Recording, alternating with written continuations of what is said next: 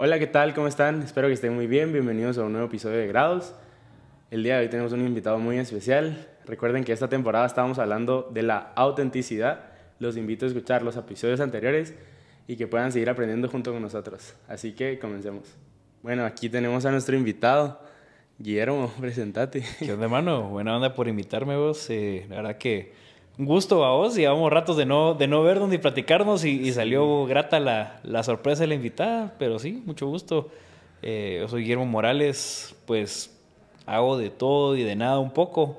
Eh, he sido cabal host, co-host de un podcast que se llama La Trinchera, donde hablamos un podcast que es para hombres y buscamos pues hablar de la verdadera masculinidad y preguntas que uno como hombre suele tener. Em, también estoy, soy fundador y, digamos que gerente ahorita de un emprendimiento que estoy empezando que se llama Granjas Nobles. Creo que vamos a ir hablando más de todo eso, pero principalmente lo que, si, me puedo describir de alguna manera, te podría decir yo que me gusta explorar cosas, me gusta encontrar problemas que uno pueda resolver y, tratar de generarle valor a la gente. Eso te podría decir yo que, que soy yo. Qué alegre. Y contanos, solo cabal antes de empezar. Bueno, mejor vamos tocando el tema y después va, va a ir saliendo. Dile. Eh, para empezar, para vos, ¿qué es la autenticidad? Ok. Mira, para mí la autenticidad es un proceso. Yo creo que, bueno, podemos empezarlo desde antes. La autenticidad de por sí parte en que sos libre de actuar a como tú realmente sos. Esa para mí es, es como la definición de autenticidad. Pero para ser auténtico tiene que haber un prerequisito que es conocerte a vos mismo. Si vos no te conoces a vos mismo, no, no tenés la capacidad, digámoslo así, conscientemente de ser auténtico. Em, creo que todos actuamos inconscientemente de maneras, ¿verdad? Digamos, unos son más molestones que otros, otros son más serios que otros, pero cuando uno pasa un proceso de entenderse a uno mismo, puedes realizarlo y puedes decir, bueno, si yo soy así, ¿por qué no puedo ser más yo, verdad? Y sos consciente. Y ese proceso, digamos, de irte conociendo, de ir aprendiendo en qué etapa estás y cómo deberías de comportarte siendo vos, ¿verdad? Con tus colores y tus sabores de tu personalidad, cómo deberías irte comportando en esta etapa de tu vida y, y ese proceso de conocerte y de actuar a base de quién vos sos y qué estás buscando ahorita, para mí es la autenticidad, ser honesto con tus acciones, vamos. Interesante, la verdad. ¿Y te consideras una persona auténtica? Trato de serlo, trato de serlo. eh, sí, vos, digamos, desde, desde pequeño, de, ahorita que me preguntabas antes de empezar, ¿va? que a quién admiraba. Em, este, te, respondía que admiro a un, cantante que se llama John Foreman, es el cantante de una banda. Y lo que admiro yo de este cuate y de la banda en general es que son personas que son ellos mismos y se nota que la banda es un grupo de amigos. Eh, principalmente ellos son una banda de rock, digámoslo así. Ellos son cristianos, pero la banda no es cristiana. Te cantan de, cantan de todo, cantan de nada, literalmente meros filosóficos a veces. Eh, pero es una banda bien alegre. Y lo que me gusta es de que ah, si uno los ve, es como que si esa Mara es cool, pues son Maras que son, rock, son rockstars, literalmente, babos, y su pasatiempo es surfear entonces ellos a ah, donde van alrededor del mundo llegan a una playa y van a surfear y después tienen su show. Entonces es Mara súper cool. si quieres verlo así, a mano, pero al mismo tiempo son muy fuertes en los valores donde están parados. Entonces em, me inspiraron mucho ellos a mí en, en ver, vos, ser creciendo en un colegio no cristiano y siendo alguien cristiano me inspiraron mucho a decir, no tengo que ser el típico cuadrado que, que solo pasa diciendo versículos de la Biblia todo el tiempo o que es, no, lo voy a decir así, el, rechita, digamos, que por ser cristiano y que es aburrido y que no es amigo de nadie. No, pues puede ser amigo de la Mara, puede ser alegre, puede ser molestón, puede ser súper auténtico sin sacrificar tus principios y tus valores. Entonces, me inspiraron mucho a tratar de vivir mi vida así.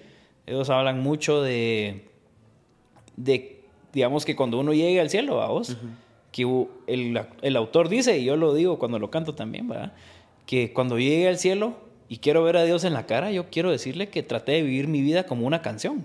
y que salieron acordes buenos y salieron acordes malos, pero que traté de vivirlo, traté de hacer la mejor canción que yo podía hacer aquí.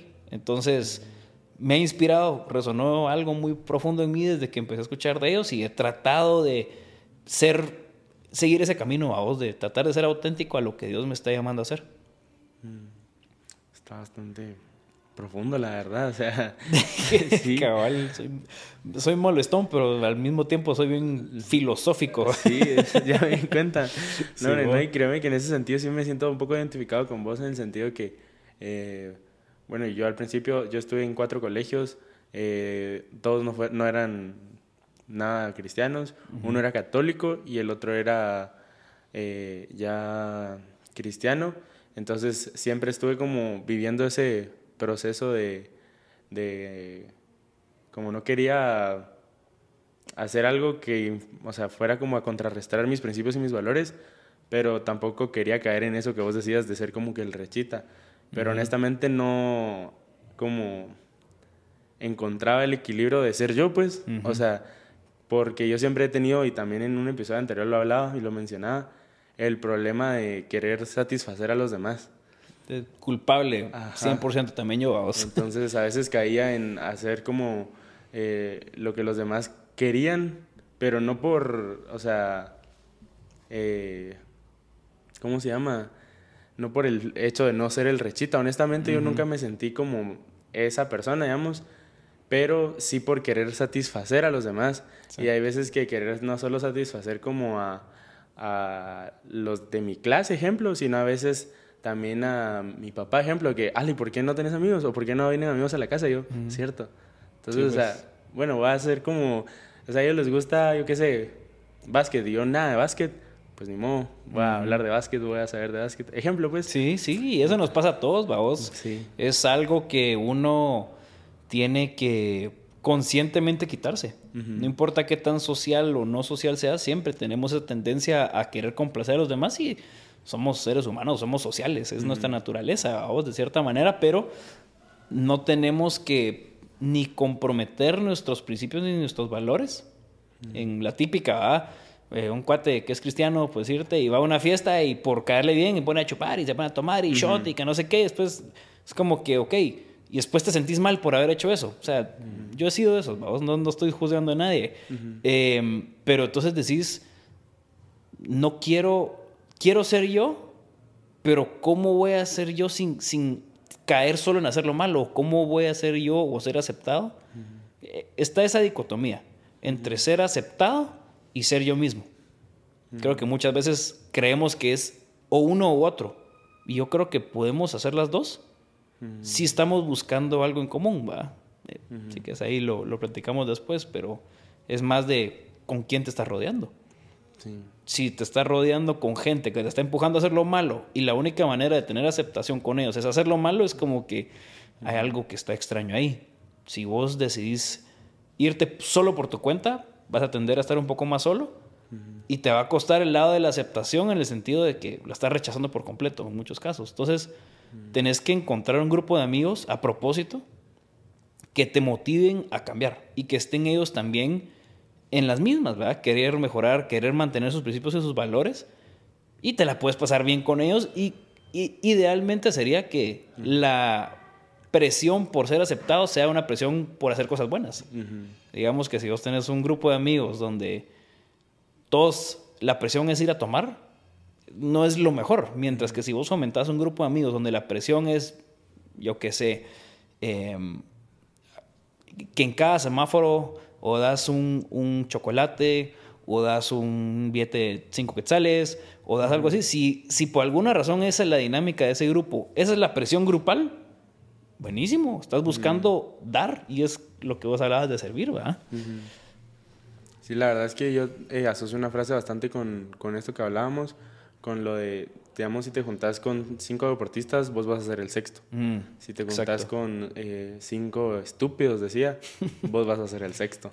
Por supuesto. Entonces, es muy cierto, la verdad, porque, o sea, de lo que te rodeas es de lo que te alimenta. Mm. Entonces, eso es de lo que después vas a, a necesitar, pues, y de lo que eh, estás rodeado siempre va a influir bastante, aunque uno, por más fuerza de voluntad que tenga, lo que sea, o sea, mm. es en cierto punto también eh, mentira, pues depende también el contexto en que, digamos, si tenés un grupo de amigos, como vos mencionabas, que te motive, que te inspire, que sea como eh, tu lugar seguro, por decirlo así, obviamente no va a importar que te rodees porque también compartimos la idea de, de ser cristiano y de, ser luz, pues, en ciertos lugares. Entonces siento que también a veces vamos a estar en situaciones en las que vamos a tener que nosotros ser los que influyan a los demás a hacer lo bueno, pues, y no necesariamente hacer lo malo. Por supuesto. Pero bueno, ahora eh, contanos qué etapas han sido importantes como para vos, para ya, o sea, como darte cuenta en ese camino que has venido teniendo en buscar tu autenticidad o en buscar como tu camino, pues, ¿cuáles han sido esas etapas? Ok. Eh, te las podría dividir en tres, probablemente. Te podría decir yo tal vez... En la época del colegio eh, sí, sí fue, pero no fue tal vez la más fuerte o la más marcada para, para todo lo que ha pasado después. Em, te puedes decir la primera, esta es la, la parte de universidad. En la universidad y empezando a trabajar, entrando a nuevos ambientes laborales o al mercado laboral. Esa fue una. Otra realmente fue el podcast, para vos, eh, La Trinchera. Ahorita este año no hemos grabado mucho. El año pasado creo que vamos como a sesenta y pico de, episodios, muchos invitados de calibre así bien nave, eh, emprendedores, empresarios, psicólogos, de todo tuvimos. Em, y eso fue una etapa que hubo un evento en mi vida que despertó el querer buscar eso, específicamente ese lado de cómo me convierto en un mejor hombre, que tal vez ahí lo hablamos despuesito. Y la tercera es ahorita, que te digo yo, pues ahí que estoy con, con esta empresa, que estamos ahí avanzando y creciendo. Eh, todas son bien distintas si las miras superficialmente, pero han sido un trayecto que yo he llevado, que un trayecto que Dios me ha ido guiando en cada etapa me ha ido aportando cada cosa. Entonces, te puedo decir yo que esas son las tres etapas que hasta el momento he vivido. Y vayamos para ir en orden. En la universidad o cabal cuando te estabas introduciendo al ámbito laboral, o sea, ¿Crees que hubo ciertos, ciertos momentos en los cuales el introducirte a la universidad chocó con tu autenticidad o introducirte al mundo laboral chocó con quién eras, pues, o sea, y que tuviste que tal vez cambiar ciertas cosas o cimentar ciertas otras, pues, en tu vida y como no, esto, o sea, no lo voy a cambiar nunca. Entonces, o sea, ¿cómo lidiaste con eso, digamos? Sí, por supuesto, en la universidad Mira, yo en el colegio, los primeros años de mi vida era bien callado. Cuando entré a secundaria dije, soy bien molestón en mi casa y en el colegio me da pena hablar, ¿qué onda? Entonces sobrecompensé y me volví todo peleonero y me suspendieron como cuatro veces en un año con un rollo, vamos. Eh, pero digamos que me di a respetar de una manera que no fue muy correcta. Fue un par de veces nomás, no es como que se me haya quedado. Pero es cuando salí del colegio me sentía, digamos que auténtico, porque a mí siempre me ha gustado la música. Em, y con unos amigos decidimos hacer una banda. Y yo les dije, mucha, miren, está desde el Talent Show, Talent Tour, no sé cómo se llamaba, que era de prensa libre, creo. Y era, miren, es nuestro último año, a los tres nos encanta la música, metámonos y por lo menos, aunque si sale malísimo, Te lo hicimos. Lo pues. hicimos, pues, ¿qué importa? Entonces lo logré convencer. No fue muy difícil realmente, pero le dimos y al final paramos ganando segundo lugar a nivel nacional. A la Ajá. O sea, fue como sorpresa en el colegio. Y hasta para ustedes. Hasta para nosotros, ¿verdad? No, o sea, sí sabíamos que no tocábamos mal. Porque nos juntábamos en la casa de uno siempre a tocar los, los viernes o los sábados, vamos. Entonces, digamos que para la gente del grado fue una sorpresa. Eh, todo el mundo pensaba, por alguna razón, decían, estos van a escuchar metal y van a tocar metal o algo. Nada que ver, vamos, tocamos The Killers, Mr. Brightside, bien alegre. Mm. Toda la mara feliz. Entonces, cuando salí del colegio, digamos que me sentía hiper auténtico, digamos así, súper artista. Eh, entré a la universidad y me iba a meter en administración de empresas. Y sentí realmente en ese momento como un llamado de Dios, vos. Eh, cuando estaba haciendo el último pago ya para inscribirme oficialmente empezar en enero, era como noviembre de esa época. Em, había un como cartel a la par y que decía entrepreneurship, no sé qué. Le pregunté a la mire, ¿y eso qué es? Y es una nueva carrera que van a ver de emprendimiento. Y yo sentía realmente así como que Dios me decía, eso, eso es para vos, eso es para vos. Eh, entonces le pregunté, me dijo que había una última, un último examen, me metí, logré entrar. Em, la carrera nos impulsaba mucho a nosotros a ser auténticos, por ser primera promoción, por estar realmente abierto a nuevas ideas. La, la, la carrera, la idea era que emprendieras y entonces no te están enseñando un tema en específico. Hay gente ahí que le gusta mucho la música, hay gente que le gusta mucho el influencer, ser influencers, digamos así, vos. Hay gente que realmente fueron, han sido grandes empresarios, gente que ha salido con empresas que ya han pegado bien fuerte, digamos, eh, Diego Santizo, que es un compañero, fueron de los de SmartFit, vos. el gimnasio levantó y aquel desde día uno de la universidad me recuerdo que él ya estaba con la mente en que él quería hacer un gimnasio. Siempre le gustó ese rollo, entonces la carrera te, fomentaba mucho eso, a vos. Respondiendo a tu pregunta, em, en esa época con lo que yo tal vez luché un poquito fue con mi relación con Dios. No fue que lo dejé por un lado y dejé de ser cristiano y dejé de ir a la iglesia, pero realmente pasé esa etapa que creo que es saludable que toda la pasemos de realmente cuestionarte por qué crees lo que crees. Em, y eso fue para mí sentar esas bases, como decías. Eh, fue una época donde yo realmente decía, pero ¿por qué quiero ir a la iglesia? O sea, ¿voy a la iglesia porque yo quiero o voy a la iglesia porque me están obligando a ir, a mis papás? Em, y fue una etapa donde, tal vez uno o dos años te podría decir yo, donde estaba como probando las aguas, vamos. Eh, probé ir a diferentes iglesias, dije yo, bueno, Señor, o sea, si ¿sí quieres que esté aquí o quieres que vaya a otra o qué ondas?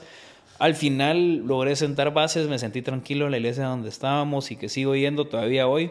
Es donde te conocí, prácticamente. Em, pero te puedo decir yo que en esa época em, uno prueba libertad de diferentes maneras y tenés que comprobarte a vos mismo de ser honesto con, con, cómo Dios te ha creado. ¿ah? De que ser honesto con cómo vos es bien fácil tener la tentación de salir a correr y solo pelar cables y a los años darte cuenta que no, realmente yo no era muy así. Entonces, creo que esa etapa de la universidad fue, estuve en eso. Y luego entrando al ambiente laboral, em, a mí me daba miedo trabajar. Yo, yo me doy cuenta viendo para atrás que tenía una autoestima bien fregada en términos de notas, en el colegio nunca fui el. Nunca era el, más inteligente, era el chistoso, chistoso baboso, si quiero verlo así. No sé ajá, o sea, nunca, mis cuates siempre era el que me fregaban, que era el, bruto o algo así, babos. y mm, está bien, después en la U tampoco era el gran nerdo, obviamente. Em, pero entonces me daba miedo a salir al ambiente laboral y realmente sentía que iba a llegar yo a una empresa y iba a tocar, iba a echar agua en el inodoro y se iban a caer todas las ventas, vos, y se iba a destruir todo culpa mía. O sea, literalmente ese tipo de, pensamiento idiota, digamos, lo tenía en la mente, ¿va? Em, gracias a Dios, pues empecé a trabajar. he estado en, estuve en diferentes empresas que me dieron la oportunidad de probar cosas muy distintas. Eh, tan variado como mi carrera. Literalmente empecé en una farmacéutica, em, estuve en un internship y estuve, digamos, viendo ventas, en mercadeo, en la planta de operaciones, en el área de la contabilidad, en, todo. Entonces me dio una gran oportunidad de poder ver cómo funcionaba una empresa así en como a gran escala, realmente para qué es una empresa y cómo funciona una empresa como un solo organismo y no solo el equipo de ventas, el equipo de los de operaciones y que todos se pelean entre todos para ver quién saca el bono, sino que haces un zoom out y te das cuenta, puchica, esto es una sola cosa. Y así es como funcionan y se comunican una área con otra. Entonces fue muy interesante eso. Em, y poco a poco con las experiencias que tuve, pues me fue dando un poquito más de confianza en mí mismo. En que sí, Dios me había dado la capacidad de poder hacer cosas, vos, como a todos nos ha dado. Em, pero regresando otra vez a tu pregunta, ¿verdad? lo que mm, probablemente estaba buscando yo en esa época y, digamos era un anhelo auténtico, era el, el, comprobarme a mí mismo si tenía lo necesario para triunfar, para hacer bien mi trabajo, que no fuera solo, digamos, tal vez uno crece en la casa y tu papá o tu mamá es como que, ay, mijito, sos bien pilas. Sí, pues, pero sos mi papá, sos mi mamá, obviamente me vas a decir eso, ¿verdad? Eh, pero salir al mercado y que alguien que sea tu jefe o tu jefa te diga, mira, la verdad es que sí, me diga lo que estás haciendo y sí tienes potencial, te, te llena, ¿va? te da confianza, más que llenarte el ego, debería de darte paz en decirte, Dios me ha dado lo necesario, sí lo puedo hacer y démosle con todo. Entonces, de esta área te podría decir yo que así es como, como fui encontrándome. Y el proceso de autenticidad, ¿verdad? Vos muchas veces no lo miras, solo viendo para atrás te das cuenta yo, creo que hay dos maneras como puedes notar la autenticidad en tu vida. Si lo miramos bajo el lente, que es un proceso, vamos. Uno es viendo hacia atrás y te das cuenta que en una época estabas persiguiendo algo en específico. Y otra es cuando estás empezando una época y requiere una decisión fuerte, el decir, ¿qué decisión tomo? Mm. Y me mantengo mis principios y mis valores o me voy con lo, con lo otro. Entonces, mm. eso a vos fue, fue una etapa que digamos que todavía la estoy viviendo, pero fue una etapa que, me, que sí me, me ayudó a centrarme y pulir ese lado de mí. bastante bien, la verdad, o sea, y con lo de la universidad también me sentí identificado y me pasó más, eh, honestamente, este año, que este año cumplí 20 y yo sentí el golpe de, yo tengo 20. o sea, yo decía, la verdad no he hecho nada. Y también, o sea, me empecé a cuestionar igual hasta lo de la iglesia, pues, ¿será que voy porque quiero o porque me obligan a ir? Exacto. Entonces, eh, sí, siento que son como momentos importantes de la vida en los cuales uno va forjando quién es y que vas puliendo tus valores y tus principios que te hacen ser quien sos y no, digamos, quien tus papás te dicen que seas o que incluso la misma iglesia te dice que seas. O sea, claro. vas como marcando el, el quién sos, pero obviamente encontrando el equilibrio, pues, de, de no como sobrepasarte en ningún área, pues, y simplemente ser vos sin como lastimar a los demás o sin eh, como salirte dentro de lo que cabe dentro de la línea de lo correcto, pues, por decirlo así. Pero siempre con tu sazón, ¿va? Sí, por supuesto. Y, algo que siempre a mí me impactó una vez que estaba leyendo Eclesiastés, es un libro de la Biblia, Eclesiastés creo que es capítulo 12, versículo 11 o al revés, 11, 12, algo así. Y, y, es Salomón en ese libro está como que dijo, voy a encontrar el sentido de la vida. Y es bien todo deprimido el cuate en todo ese libro porque habla, ahora me voy a decidir en encontrar el placer en el dinero y el encontrar el propósito en el dinero. Y después el cuate dice, eh, el dinero no me llena. Y tuve todo el dinero, entonces voy a buscar mujeres ahora. Entonces el brother se va con mujeres y al final dice, eso no, no, no, es no le da sentido a la vida. Y se va a mil cosas, vamos. Y al final la conclusión es, Dios es el que le da sentido a la vida, vamos. Pero en estos versículos, él le está dando un consejo a la gente joven adolescente en algunas, en algunas versiones de la Biblia. Y lo que dice es, vos que sos joven, a parafrasear, ¿va? versión chapina, vos que sos joven, aprovecha tu vida al máximo. Viví lo que querés vivir, no desperdicies ni un día de tu vida. Perseguí lo que tus ojos quieren perseguir, seguí los anhelos de tu corazón. Ese es un versículo. Y cuando uno lee eso, uno dice, hoy sí ya tengo mm. barra libre. O sea, seguir lo que tu corazón desea, eh, salir y hacer lo que querrás. Es como que ese, ese libertinaje que uno escucha, vos. Y uno dice, nítido, ya tengo mi versículo para decirle a mi mamá, mira, puedo ir a tomar. Esta es la época que yo quiero ir a hacer eso. Pero en el versículo siguiente, literalmente lo que dice es, hace todo esto, pero recordate que por todas las cosas Dios te va a juzgar. Entonces ahí pegamos un freno, vamos. Ahí frenamos y decimos, es tiempo, o sea, entonces ya no, entonces mejor no va. Pero entonces mi pregunta, y se lo hago a la gente, a vos o a todos los que puedan estar viendo, escuchando, es, ¿por qué en la primera parte pensábamos todo hacer solo malo? ¿Por qué pensábamos en, hoy sí me voy a ir a acostar con mi novia, hoy sí voy a ir a tomar, hoy sí me voy a poner hasta la madre, hoy sí, como que es, es la excusa para ir a hacer lo malo? Y mi pregunta es, qué realmente se refería el autor con eso, a vos. Y muchas veces es, o sea, si él está diciendo eso y está diciendo recordate que por todo Dios te va a juzgar, es ok. Entonces, si hay cosas buenas que puedo perseguir, que Dios no me va a juzgar hacia mal o que no me va a traer ningún mal a mí, si yo voy y me las voy a disfrutar como nunca, vos. Entonces, ese es un reto en, en esa época, vos, de la U, que todo el mundo tiene esa libertad en salir a correr y hacer un desastre, pero eh, al final de cuentas, recapacitar y decir, me la quiero pasar alegre, pues no tengo que ir a hacer lo que todo el mundo hace. ¿Cuál es mi versión de alegre? ¿Me gusta pintar? Voy a ir a pintar. ¿Me gusta ir a escalar volcanes? Voy a ir a escalar volcanes. O sea, hay tantas cosas que realmente solo las opciones de tomar y ir a comer son dos de millones que existen y que son las únicas que todo el mundo hace, vamos. Yo honestamente, o sea, cabal ligado con eso, o sea, lo asocié cabal, creo que fue ese versículo específicamente, por eso me quedé impactado Ah, un qué poco. buena onda.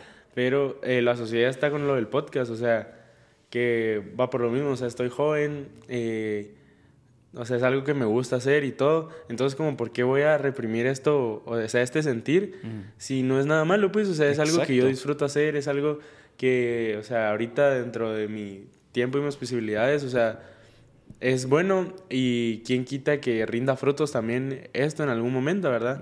Entonces yo dije, o sea, le voy a entrar con todo y al fin y al cabo, o sea, estoy joven, pues, entonces, o sea, yo lo asocio más con eso, o sea, no es como que esté desperdiciando mi vida o haciendo eh, algo que me, me va a traer repercusiones en el futuro, sino que simplemente estoy haciendo algo por lo mismo que estoy en mi juventud, que, digamos, pues gracias a Dios ahorita no tengo la obligación o la necesidad al 100% de depender de un trabajo de oficina, digamos, como hablábamos también. Entonces, o sea, tengo la oportunidad eh, de venir acá, de grabar, de darme el tiempo de preparar los episodios. Entonces, es como, voy a aprovechar este momento de mi vida para hacerlo. Sí. Entonces, Sí, nada, y para terminar ahí la, ese pedacito que me parece, hay un cuate que se llama Gary Vee, no sé si lo has visto, ¿sabes quién No. es? Es un cuate como gurú de marketing, supuestamente, es bien mal hablado, entonces tiene algunos puntos interesantes, pero a veces como que no tanto, pero hay un video donde él dice, ¿qué hacer en tus 20? Y el cuate dice, en tus 20 es la época donde más riesgo tienes que tomar en tu vida. Es donde no tienes una familia que depende de vos, no tenés un trabajo a donde ya estás amarrado y tenés que hacerle gancho, tenés que probar a hacer de todo. Ahorita es la época donde vos podés vivir vos solo con un tu cuate y comer solo sopitas instantáneas y estás bien, pues, y le haces Sí, gancho obviamente. mientras probás y fallás y probás. O sea, es como que es la época para hacer eso. Y muchos tienen miedo, uno, porque no se conocen a sí mismos, vamos. Entonces no saben como que a qué hacer. O tienen ese deseo a vos de hacer algo y no se atreven a hacerlo. Y paran siguiendo la línea de corriente que es, bueno, voy a salir a parrandear, voy a salir a, a tomar, eh, voy a conectar a una chava, voy a parar haciéndome novio de ella, eh, voy a agarrar un buen trabajo y cuando menos sentís ya tienen 50 años casados con familia, que no tiene nada de malo, yo anhelo eso un día, ¿va Sí, vos, pero tal vez no están en la línea que ellos quisieran estar. Ojo, cada línea es difícil, ¿va? Ninguna es maripositas y arcoíris por todos lados. Pero esta es la época para hacer exactamente lo que vos estás haciendo.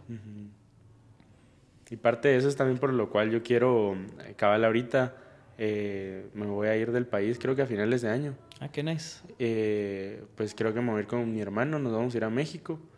Y, o sea, es mi amigo también, va, no sé, no eres mi hermano. Sí. Y siento que también es como un buen paso para empezar ya a, a irnos descubriendo aún más. Mm. Porque esto, como vos decís, siento que nunca acaba.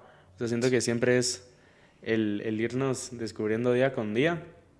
Entonces, eh, darme la oportunidad de seguirme conociendo, de seguir creciendo y también de ya como ir eh, saliendo de mi casa, pues, pero Claro, entre lo correcto, pues, ajá, o sea, sí, sí. no, no estoy peleado ni nada.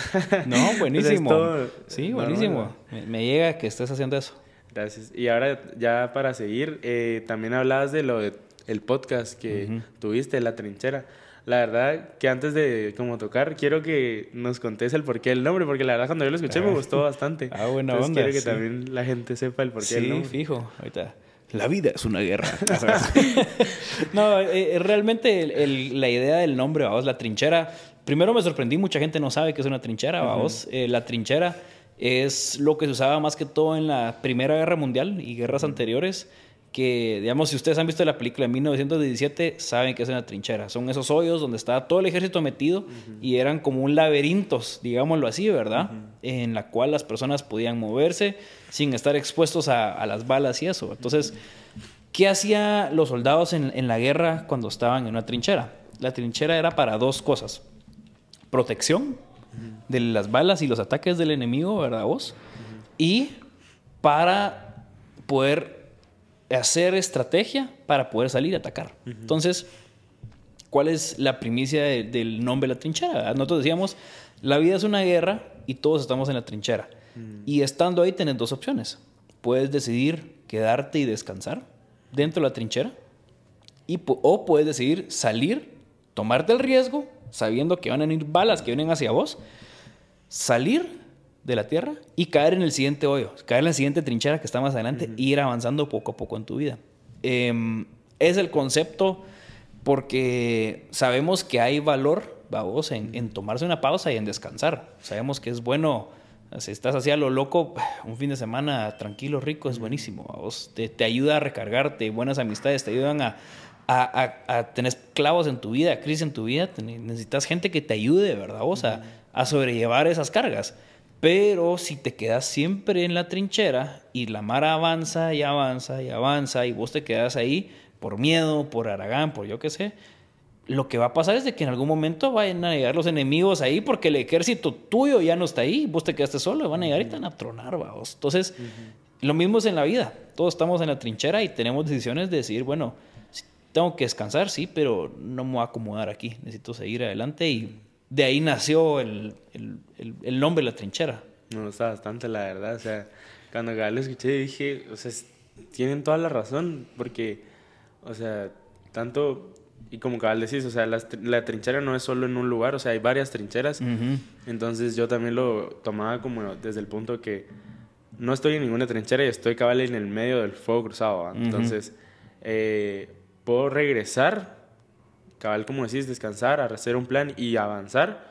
O puedo literalmente ahí estando en medio, o sea, decidir seguir avanzando, aunque hay veces que duele, aunque hay veces que tal vez te van a herir, porque es... Inevitable, vamos. Ajá. Entonces, o sea, sí me, sí me gustó bastante como el, el detrás del porqué del nombre. Y ahora contame, ¿qué, ¿qué, te inspiró a vos y a, al chino? al chino. Fíjate que interesantemente un podcast de hombres lo inspiraron mujeres. Mm. Eh, fue, creo que a finales del 2020, el chino que era mi co-host, el co-host con el cual hacíamos y hacemos todavía, no hemos dejado, solo le hemos dado un tiempo ahorita. Em, tanto aquel como yo teníamos una relación y estábamos en ese, en ese momento donde era una relación importante para cada quien y nos topamos y nos dimos cuenta que ah, estábamos hechos lata, vamos, estábamos hechos lata como hombres y necesitábamos como levantarnos, vamos. Por alguna razón, yo leí Salvaje Corazón, es un librazo que se lo recomiendo a todo mundo. Y ahí hablaba de la verdad, verdadera masculinidad, cómo Dios nos quedó como hombre y mujer, los deseos centrales, ¿verdad? Que un hombre, lo que, lo que Dios ha creado en un hombre es, ¿cómo era? Una batalla que pelear, una aventura que vivir y una, y una dama que rescatar o que conquistar. Mm. Y él profundiza en eso y decís, puchicas, en, en, mi vida en esa época yo me recuerdo que yo estaba tal vez demasiado enfocado en una dama a quien rescatar, vamos, una chava a quien conquistar. Y no tenía ningún tipo de aventura que estaba viviendo en el sentido de mi vida es una aventura, es como leer El Hobbit o leer El Señor de los Anillos o todo ese tipo de aventuras, ¿verdad? Vos, em, mi vida no era nada así y no estaba, y las peleas que estaba teniendo eran en mi cabeza más que, al, más que estar peleando por algo más grande. Entonces me metí mucho por necesidad, digamos, tanto aquel como yo estábamos en esa misma situación. Eh, Dios nos unió en ese momento con, con, el mismo corazón de hacer eso y empezamos primero solo hablando, aquel y yo, acerca de cosas que escuchábamos, cosas que leíamos, que de cómo podemos ser mejores hombres. Eh, nunca caímos en lo red pill, gracias a Dios creo que eso tiene algunos aspectos positivos, otros solo se están excusando de una manera. Em, pero lo que paramos haciendo y vimos que era realmente donde llenábamos un vacío era entrevistar a hombres que nos dieran la oportunidad de poder retarnos a ser mejor. Y nosotros hablamos de las cuatro Fs. Nosotros buscamos que como hombre todos tenemos los cuatro pilares, son las cuatro Fs de nuestra vida. Es fe, familia, fitness y finanzas. Entonces, bajo esos cuatro pilares nos basamos para traer invitados, ¿verdad? Personas que, bueno, de familia. Un, un amigo nuestro que yo admiraba y admiro todavía, que se acaba de casar y decirle, mira, brother, ¿cómo es el rollo de ser recién casado? ¿Cómo, ¿Cómo estás buscando honrar a Dios y ser vos mismo estando en esta etapa de tu vida que es ahorita recién casado? Vamos? ¿Cómo es eso? Em, otro que, bueno, acabo de tener mi primer hijo, ¿cómo es eso? Otro ya siendo más grande, que ya tengo hijos grandes, ¿cómo es eso? ¿Cómo se ve vivir eso? ¿Cómo es sabio uno en esa época? En finanzas, gente muy, muy buena de las, de las bancas de aquí Guatemala, dándote tanto consejos financieros personales como consejos también em, de cómo manejar tu dinero o literalmente cómo hacer más dinero, ¿verdad? Ahí entraban empresarios grandes que también tuvimos, que nos contaban su historia, cómo fueron avanzando y cómo llegaron a hacer lo que hacen. Eh, qué fe, familia, dije, bueno, fitness, fitness, también teníamos, entrevistábamos a personas que estuvieran en el ámbito del deporte, sea deportistas fuertes o personas que el deporte era algo muy importante en su vida y que nos contaran de su perspectiva qué, en qué los ha ayudado el deporte. Y fe, em, también buscábamos hablar de Dios también, vamos. No era un podcast cristiano, Em, basándome otra vez en esa banda que te dije al inicio, vos éramos nosotros, nosotros vamos a ver el punto de vista cristiano. Había gente que llegaba y era mal habladísima y había gente que llegaba y eh, Dios te bendiga, hermano. ¿vos? Entonces es como que tener una conversación y sacarle lo, lo bueno a cada quien. Pero sí, e, eso, eso fue el podcast, lo inspiraron, digamos, estas chavas, que Dios las bendiga en cada momento, en cada etapa de la vida de uno, pero te, te catapulta a buscar una mejor versión de vos. ¿verdad? ¿Y cómo lidiaste, o sea, el, o sea, el, tener este proyecto y otros proyectos, pues, porque, o sea, seguías haciendo otras cosas y todo? O sea, ¿cómo lidiaste el, el, seguir como en tu línea y en tu camino, pero sin renunciar a, a esto que estabas experimentando que te gustaba, pues? Eh, disciplina. Realmente yo creo que somos bien fáciles para ponernos excusas. Em, en esa época yo me levantaba a hacer ejercicio a las 4 y media de la mañana porque yo quería llegar al... Nos dan la oportunidad en el trabajo de llegar entre 7 y 9, eran las horas de entrada. Yo prefería entrar temprano y no salir temprano por irme rápido, pero por si ya había terminado tenía la oportunidad de poder como trabajar más. Soy mero competitivo, entonces mi mentalidad era, voy a entrar a este lugar, voy a ver cuál es la, cuál es la barra mínima, de, cuál es el promedio de esfuerzo de todo el mundo y voy a decir, yo tengo que estar más arriba de eso, yo tengo que meterle. Entonces, eh, sí, trabajaba en esa época como en el horario de oficina. Me despertaba temprano, hacía ejercicio, me bañaba con agua fría. Desde entonces me quedé así, me quedé picado. Desayunaba, leía un capítulo de la Biblia y a las 6 de la mañana ya, en punto ya estaba subido en mi carro. Y ya jalaba para la oficina, ya acá como a las 7.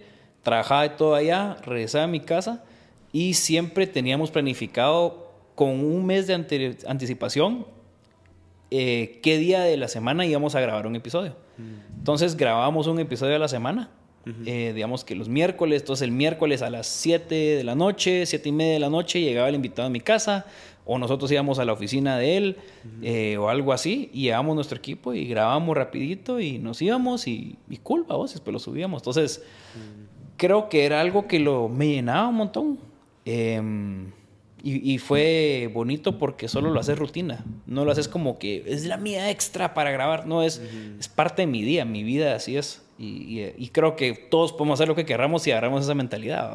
Vaya, digamos que ahorita que mencionas que este año le han dado como una pausa y por lo mismo que decías que era parte de tu rutina, o sea, ¿no sentís que ahora falta en tu rutina, digamos, el, el grabar? Sí, un poco, sí, un poco. Em, lo que pasa es de que llegué a quemarme y creo que eso es algo que tiende a pasar. Em, llegué a quemarme un poquito en, en, los temas y hoy ya creo que Dios me estaba retando a pensar de maneras diferentes eh, y que en esta época que no, he estado, que no hemos grabado, primero eh, nos han surgido de diferentes prioridades, tanto al chino como a mí. Eh, que nos han, no, nos, no hemos logrado organizarnos entre nosotros para grabar, ¿verdad? Juntos. Eh, pero sí, me ha retado también a pensar de lo que estamos hablando de una manera distinta, porque creo que, como te comenté, a base de una relación que terminé, me surgió esto de querer ser un mejor hombre, pero esa relación no fue, eso fue lo que ocasionó que saliera e, ese problema que tenía dentro, Pero ese problema ya estaba antes. O sea, solo fue esa, esa relación que Dios dejó que, que como que explotara, si quieres verlo así, e, esa situación que tenía de mala y que yo necesitaba mejorar. Entonces me metí mucho a cómo ser un mejor hombre, ser alguien asertivo, ser alguien fuerte, alguien que no busca huir de los retos, eh, alguien que busca eh, abrir su corazón y realmente explorar quién es uno por dentro y, más de ese lado fuerte. Eh, pues tal vez me fui demasiado fuerte tenía mucha influencia de podcast de Mara Militar gringa y cosas así. Y yo quería, yo quería ser David Goggins, vamos, prácticamente. No sé si sabes quién es, pero. Pero sí, eso a vos. Eh, yo creo que en esta etapa que no he estado grabando, he aprendido mucho y he cambiado mi perspectiva de, de muchas cosas también. Y ya tocando la última etapa de, de granjas nobles. ¿Cómo fue que fuiste descubriendo tu camino hacia, hacia este negocio? Pues? Sí, buenísimo. Fíjate que Granjas Nobles es una empresa, nosotros criamos, eh, empacamos y comercializamos eh, ganado de res 100% criado a pasto. Nunca están en ningún feedlot, nunca están en ningún corral de engorde. Eh, no les damos ningún tipo de concentrado, comen solo lo que la naturaleza y lo que Dios inventó que comieran. Em, ¿Y por qué lo hacemos así? No es la manera más eficiente, pero estamos eh, llevando un, un, alimento que es más saludable. Hay muchas veces que la gente que produce carne masivamente mete muchas hormonas, mete, mucho, mete muchos concentrados que al final uno se los para comiendo. Entonces, es una alternativa ¿verdad? A, la nutrición que existe. Eso es lo que hacemos, pero cómo nació, em, pero cómo inició, fue en 2016 realmente. 2016 fue donde empezó este camino. Eh, la familia siempre pues ha tenido algunos terrenos y a mí me gusta ir a salir al campo, ir a volcanes, hacer ese tipo de cosas, ¿verdad? Entonces eh, siempre acompañaba a mi papá a ir a, a, una de estas fincas que teníamos, tenemos y una vez yo le pregunté y le dije, mira, quiero ir a conocer qué es lo que hay, pues, porque he escuchado aquí, he escuchado allá, pero quiero ir a conocer. Es como que fuera la gran cosa, pero dije yo, me llamaba la atención, la curiosidad. Entonces, como quiero hacer un tour por Guatemala con mi papá, dije yo, va, a estar chilero. Y estando en, en, uno de los terrenos, yo realmente sentí vos cómo Dios me habló. Eh, eso fue 2016. Y me acuerdo que en, en el libro de Jeremías, vamos, hay una parte donde, creo que es Jeremías, donde él dice que él se fue a meter una como cueva en una montaña y que hubo un gran terremoto, pero que Dios no está en el terremoto. Después que hubo un gran fuego y que Dios no está en el fuego. Después de que hubo una gran tormenta y Dios no estuvo en la tormenta. Y un montón de cosas como catastróficas y siempre decía, pero Dios no estaba en eso, Dios no está en eso. Y al final dice, y después entró una pequeña brisa, un soplo apacible, y ahí estaba el Señor. Y yo literalmente sentí eso. Yo, recuerdo estar en, en, una como montaña un día y sentir esa brisa y sentí decir que Dios me dijo, dedícate a los negocios de tu padre. digo, chicas, ¿cómo así va? ¿Qué, es que sea pastor o qué va? Em, la cosa es de que ahí me empezó, digamos que eso activó en mí un querer estar más involucrado en eso. Em, y solo empecé a involucrarme. Ya la idea de granjas nobles vino probablemente unos, ¿qué? cuatro años, cinco años después de estarme ya involucrando, eh, en el cual dije, bueno, las operaciones ya están un poco más ordenadas, ya tenemos un plan de acción de cómo trabajar esto, ¿verdad? Antes estaba muy desordenado todo. Y dije, bueno, ahora veamos el lado más comercial, ¿cómo le podemos sacar más raja a esto, ¿verdad? Em, nosotros ya estábamos trabajando pues el ganado que se tenía de manera a puro pasto, eh, libre pastoreo en la, en la finca. Y pues me puse a investigar primero antes de decir, bueno, antes de entrar a esto, antes nosotros le vendíamos a una persona los animales ya que estaban listos para, para, para convertirlos en carne, em, se los vendíamos a alguien más y esta persona los llevaba a un lugar donde engordan más animales. Y yo le pregunté, mira, ¿alguna vez has visto ¿Has, probado la diferencia entre un pedazo de carne de los nuestros y un pedazo de carne de los de la demás gente que le compras? ¿Hay algún tipo de diferencia? Porque nosotros, los animales, le hemos metido en, términos de genética, que la raza sea la misma y todo. Y me dice, yo ni loco me como eso. Yo, ¿cómo así va? O sea, no, tu chance no es producir carne, pues, ¿cómo así que no comes la carne? Dice, no, yo ni loco, yo, yo sé lo que le meto a eso, yo no voy a estar dándole eso a mi familia. Yo, puchicas, ¿cómo así, va? No, eso es veneno, mano. Eso es, o sea, yo, puchicas, entonces dije, ok, aquí hay un gran clavo, ¿va? Eh, y me puse a investigar un poquito más, me di cuenta un montón de cosas que le meten extra al ganado, ¿verdad? O sea, la carne en Guatemala, por términos de productividad. Em, no solo el ganado está encerrado, sino que les dan un montón de cosas que no son lo que el sistema como que digiere naturalmente de los animales rumiantes. Eh, y aparte les dan químicos que normalmente son fertilizantes para la tierra, se los dan en cantidades muy chiquitas porque si no los matan, pues si le dan una cantidad exacta, el animal engorda más todavía. Y después hay ciertos químicos eh, que son literalmente esteroides, que son ilegales en Guatemala, pero es la norma de uso. Em, que realmente eso, las personas que le dan esto, ya he platicado con uno que con otro y me dicen, mira, si vos le das más de tres meses mm. a un animal ese tipo de cosas, te lo tronas. O sea, se muere. O sea, vos estás engordándolo al mismo tiempo estás matándolo, digámoslo así. Entonces tenés que matarlo en cierto tiempo porque si no se te muere ahí y te perdés esa inversión, digamos. Entonces dije yo, qué grueso. Eh, voy a buscar, ya tenemos la, gracias a Dios, ya tenemos la oportunidad de poder tener el ganado que está ahí para poder llevar buena alimentación a, a las personas. Y así es como empecé, realmente solo diciendo, bueno, ¿cómo puedo ser un buen administrador de lo que Dios ya nos ha dado?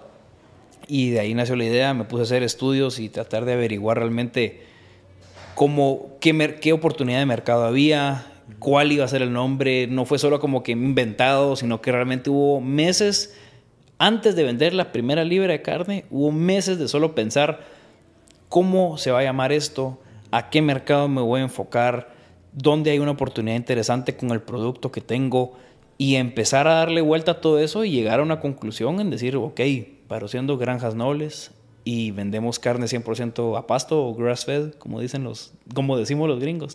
tranquilo. Eh, pero sí, vos, entonces fíjate que ha sido bonito porque digamos que nosotros hablamos, yo creo mucho en el gana-gana y en esta ocasión es tres ganas, gana, gana, gana. Em, la manera en la cual la naturaleza funciona, ¿verdad? Vos, eh, hay muchos ciclos en la naturaleza, el ciclo regenerativo, el ciclo del, ciclo del agua, el ciclo de carbón, el ciclo de muchas cosas. Em, y cuando vos te das cuenta cómo Dios lo creó, los animales son parte fundamental para que la tierra reviva. Entonces, con un manejo que se llama ganadería regenerativa, lo que hacemos es de que trabajamos los animales eh, de una manera en la cual pues siempre tienen suficiente alimentación y el impacto que ellos tienen van a va a ser un impacto positivo sobre la tierra donde están viviendo. Em, buscamos fomentar que haya más vida silvestre, digamos, más pájaros, más animalitos que existan en el área donde nosotros podemos tener control, ¿verdad? Em, eso, uno, da ayuda a secuestrar carbón de la atmósfera, porque no estamos cortando ningún pasto, no estamos botando árboles, estamos secuestrando carbón de la atmósfera y metiéndolo al suelo, que es donde el carbón pertenece realmente para que haya vida. Eh, los animales que tenemos viven una vida totalmente feliz, están tranquilos, libres de estrés, no están enjaulados, están en, el aire libre literalmente, toman agua de ritos que pasan, están en el sol, están, están afuera, ¿verdad? Que es, es bonito, es lo que uno piensa normalmente. Y el poder manejar de esta manera el, pues, los animales y la tierra, ¿verdad? Nos da como, yo le digo como un producto no intencionado la carne, vamos, la carne que es 100% a pasto, que es una carne que es más nutritiva en un montón de aspectos. Más que todo en, obviamente, todos los químicos que no le ponemos, ¿verdad? Y también por el otro lado, pues todas las eh, beneficios en los omega, en, las grasas, más que todo. Un animal que es a pasto, de entrada es mucho más magro, tiene menos grasa que un animal que está criado convencionalmente. Eh, y la grasa que puede llegar a tener es mejor para uno. La relación de omega 6 y omega 3. Omega 6 es el, digamos, el, lo que te promueve que tengas colesterol alto y todo eso, y el omega 3 te lo baja en, el ganado creado convencionalmente, la relación es 20 a 1 prácticamente. Eh, de omega, por cada 20 relación, cada 20 de omega 6 del malo que hay, hay uno de omega 3, de omega 3.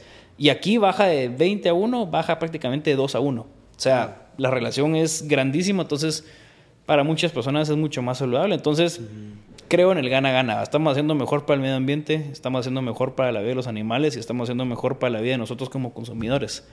Y lo traemos aquí a Guatemala y, y lo distribuimos aquí directamente nosotros, ¿verdad? Entonces, eso es, de ahí nació y ahí vamos, vamos, poco a poco. digamos, cabal como mencionabas, o sea, entre la crianza convencional y lo que ustedes hacen, o sea, ¿cuál ha sido como el mayor desafío en serle fiel a la autenticidad que tiene Granjas Nobles, pues? Sí. Mira, es complicado porque obviamente en términos de productividad no somos lo más productivo. Em, digamos que si tú creas una vaca a nivel forma convencional, te puede salir seis meses o a veces hasta un año antes que una que lo creas solo a pasto. Entonces, el tiempo para que se dé el producto es más largo. Em, entonces, eso es, digamos, un reto, ¿verdad? Es, uno quisiera meterse a hacer todo y, que mires el, el, dinero retornar más rápido, pero busco quedarme en esos valores, ¿verdad vos? Y creo que todos estamos de acuerdo con eso, en los que estamos involucrados en esto. Em, y otro lado es también del lado comercial. Se nos han, se nos han acercado empresas grandes em, de alimentos que están empezando proyectos y se nos acercan para ver si nosotros podemos maquilarles. Em, pero por el producto que nosotros estaríamos dándoles y el precio relación al cual ellos estarían entrando, estaríamos, digamos que quitándole, robándole valor al producto que hemos logrado crear. Entonces, hemos tenido que decir, no hemos tenido, pues hemos decidido decirle no a oportunidades relativamente grandes e interesantes con tal de mantenernos fieles en la visión, porque sabemos que este producto es distinto y hemos tratado de hacer las cosas bien y es un producto, es un mercado que se está empezando a abrir todavía aquí en Guatemala. Pero eso te diría yo que son retos, ¿verdad? A veces llegan oportunidades de negocio que en números decís vos genial, excelente, pero si vos estás construyendo marca, si estás queriendo generar algo de valor más que solo ganar dinero, sino que generar algo que trascienda, ¿verdad vos? Eh, son, son a veces situaciones y, y, ¿qué? oportunidades que se te dan que tenés que decirles que no.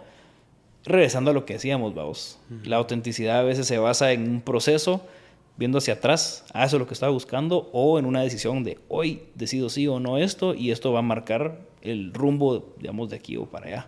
Mm. Qué interesante, o sea, cómo hemos ido tocando diferentes puntos y siempre como concluimos en algo similar, que es, o sea, ver hacia atrás y ver lo que ha como ido ocurriendo y en las decisiones que enfrentases en ese momento de la vida, en decidir si ser fiel a lo que sos, pues. Mm, claro. Y en este caso, o sea, aplica igual hasta en el sentido de empresa, pues. Por supuesto. bueno, pues eh, ya para ir terminando, eh, con todo lo que hemos hablado, contanos, o sea, cuál sería como el resumen y el consejo que le das a los que pues, nos están escuchando eh, para que puedan como ir descubriendo su camino y descubrir esa autenticidad que ellos tienen. Sí, ok. Em, creo que regresando al inicio, vamos, o sea, para ser auténtico tienes que conocerte. O sea, y, y, con, y es un poquito redundante porque para conocerte tienes que probar un poco de todo y ver que sí y que no.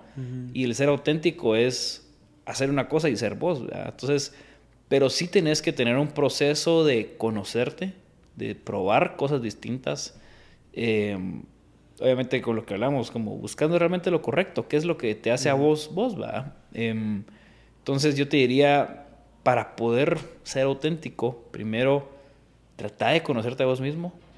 Cuando te conozcas a vos mismo, te vas a dar cuenta que siempre vas a estar cambiando y siempre vas a tener que volverte a conocer a vos mismo. y, y, es, un, es un ciclo, es un proceso que es lo que hablaba, ¿verdad? Vos es de, bueno, me conozco, eh, fui a hacer un montón de cosas, eh, entendí y crecí de esta manera en esta etapa y voy a, ahora que entiendo esto, ok, ya sé que soy así, tengo esto y esto y esto, voy a salir y voy a actuar sabiendo esto y voy a perseguir esto porque sé que ahora esto me gusta y realmente entendí que este es el camino que quiero seguir trabajando. Y después vas a llegar a un punto donde vas a volver a decir, ok, pero entonces este, he cambiado, me siento distinto desde que empecé a hacer esto ¿Cómo, cómo, cómo me entiendo otra vez? Entonces es un proceso, ¿verdad? Vos de, uno, entender vagamente quién sos vos, entender, ok, tal vez yo nunca voy a ser el introvertido más introvertido, a vos, o sea, Y está bien, está normal, o tal vez una persona puede decir, yo nunca voy a ser el que va a hablar en un podcast, o nunca voy a ser alguien que se va en público, y está bien, y puedes como quitar cosas de la mesa. Y creo que para ser auténtico, uno quiere ser uno mismo, y al final de cuentas lo querés ser porque querés vivir como en paz, querés vivir como tranquilo en que este soy yo y ya, ¿verdad? Ese sentimiento. Y para mí realmente, más que conocer todo conocer, conocerse uno mismo es, es, Dios el que te va guiando. O sea, si, si miras el camino que yo hablé hoy, ¿verdad? Vos, la universidad, literalmente me cambié de carrera de, antes de empezar y después he estado en, en un montón de diferentes industrias bien diferentes una cosa nada que ver con la otra, después un podcast, después eh, una empresa de carne, vamos, como que qué fregados, cómo hay una línea en eso, vos, pero así es como Dios te lleva, creo yo, vos, o sea, si buscas poner a Dios primero en tu vida, eh, en la Biblia dice, vamos, busca primero el reino de Dios y su justicia, o sea, busca enfocarte en hacer lo que Dios estaría haciendo, Jesús estaría haciendo en tus zapatos, y lo demás se te va a añadido. O sea, ese, Dios, Jesús dice, enfócate en lo que te estoy poniendo enfrente, enfócate en lo, a lo que yo te estoy llamando, en hacer eso bien, y lo demás, por lo que vos te preocupas, te preocupas por el carro, te preocupas por la novia, te preocupas por, por tu empresa, por lo que sea, yo te voy a proveer eso. Entonces, preocúpate por lo mío, te preocupo por lo tuyo. Y, y eso es, como podría yo decirlo a vos, o sea, el ser auténtico es un proceso, es algo que nunca va a cambiar y entre antes puedes hacer las paces y estar en paz con eso, más, más rápido vas a encontrar esa paz. Gracias, gracias por tu consejo. Yo le digo siempre a los invitados, eh, cada vez cuando dan el consejo, que aparte de pedirlo tanto para los que escuchan, también lo pido para mí, la verdad, porque parte de también hacer este proyecto es el yo ir también aprendiendo y creciendo. Lo mencionaba en, en, el episodio, en el primer episodio, que también la parte fundamental de iniciar este podcast es porque yo sé que también necesito este, este crecimiento personal para mi vida y que también es como eh, mi granito de arena para las demás personas que nos escuchan, pero también para, para mi vida, pues, que yo sé que puedo aprender mucho de esto, yo sé que no soy el, el, como el mejor ejemplo a seguir, por decirlo así, pero eh, sí sé que estoy haciendo algo por, por llegar a hacerlo, digamos. Entonces, honestamente, siempre me gusta cerrar como con el consejo y lo aplico a mi vida, digamos. Entonces, la verdad es que gracias por venir, gracias por darnos ese consejo. Y fue un gusto tenerte acá, la verdad. Buena onda vos, mano. Gracias por, por platicarme y, invitarme para servirte. Si de algo sirve esto, que Dios lo use para, para bien, vos. Así va a ser. Y pues gracias también a todos ustedes por acompañarnos en este episodio.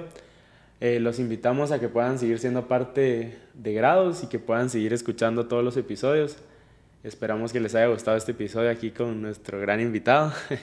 y pues eh, los invitamos a, a suscribirse, a seguir el podcast y a compartirlo. Así que gracias. Nos vemos.